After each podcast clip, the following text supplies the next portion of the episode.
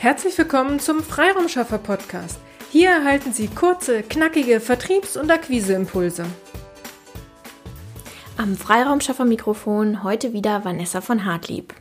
Wie verbringen Sie eigentlich gerade Ihren Arbeitsalltag?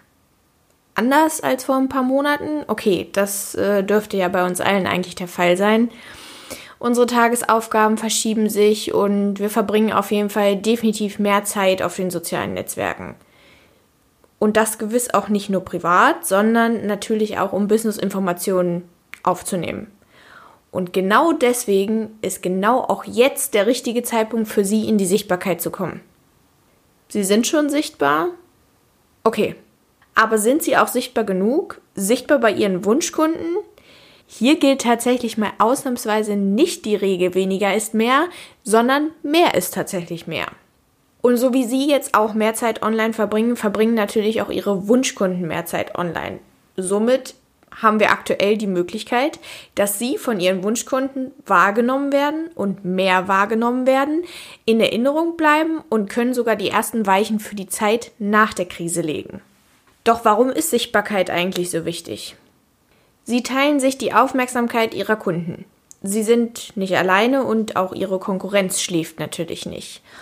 Und genau eben deshalb ist Sichtbarkeit einfach so wichtig. Sie müssen ihren Kunden einfach auffallen. Nur so können sie dann auch Vertrauen aufbauen. Und Vertrauen ist einfach die Grundlage für Aufträge und Verkäufe. Wenn Sie eine Dienstleistung anbieten, die zum Beispiel, ja, natürlich teurer als ein Schokoriegel ist, davon gehe ich jetzt einfach mal aus, dann kauft ein Kunde diese natürlich nicht blind ein. Die Kaufentscheidung ist dann immer gut durchdacht und überlegt. Somit brauchen Sie definitiv mehrere Kontaktpunkte mit den Kunden, um Vertrauen aufzubauen und ihre, Ihren Kunden auch zum Kauf zu bewegen.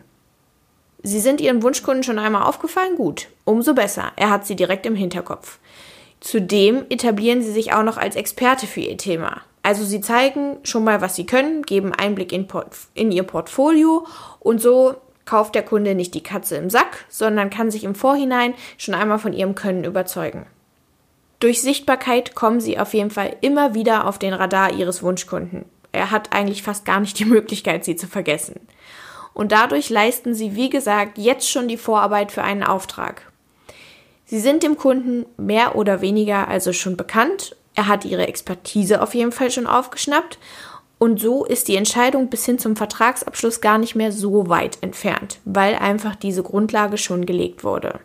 Und gerade jetzt können Sie mit unterstützendem Content auch für Ihre Kunden da sein.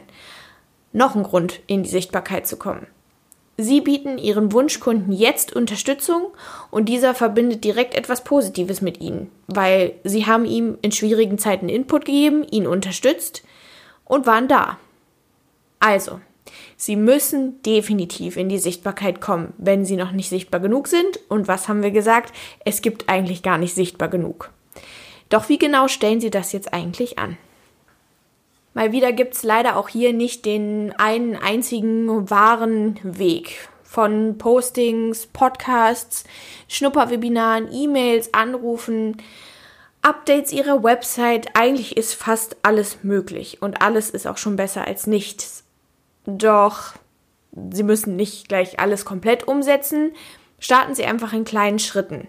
Das Erfolgsrezept am Ende ist auf jeden Fall eine gesunde Mischung aus allem und alles spielt sich ineinander, gegeneinander, wie man auch immer es sagen möchte, in die Karten.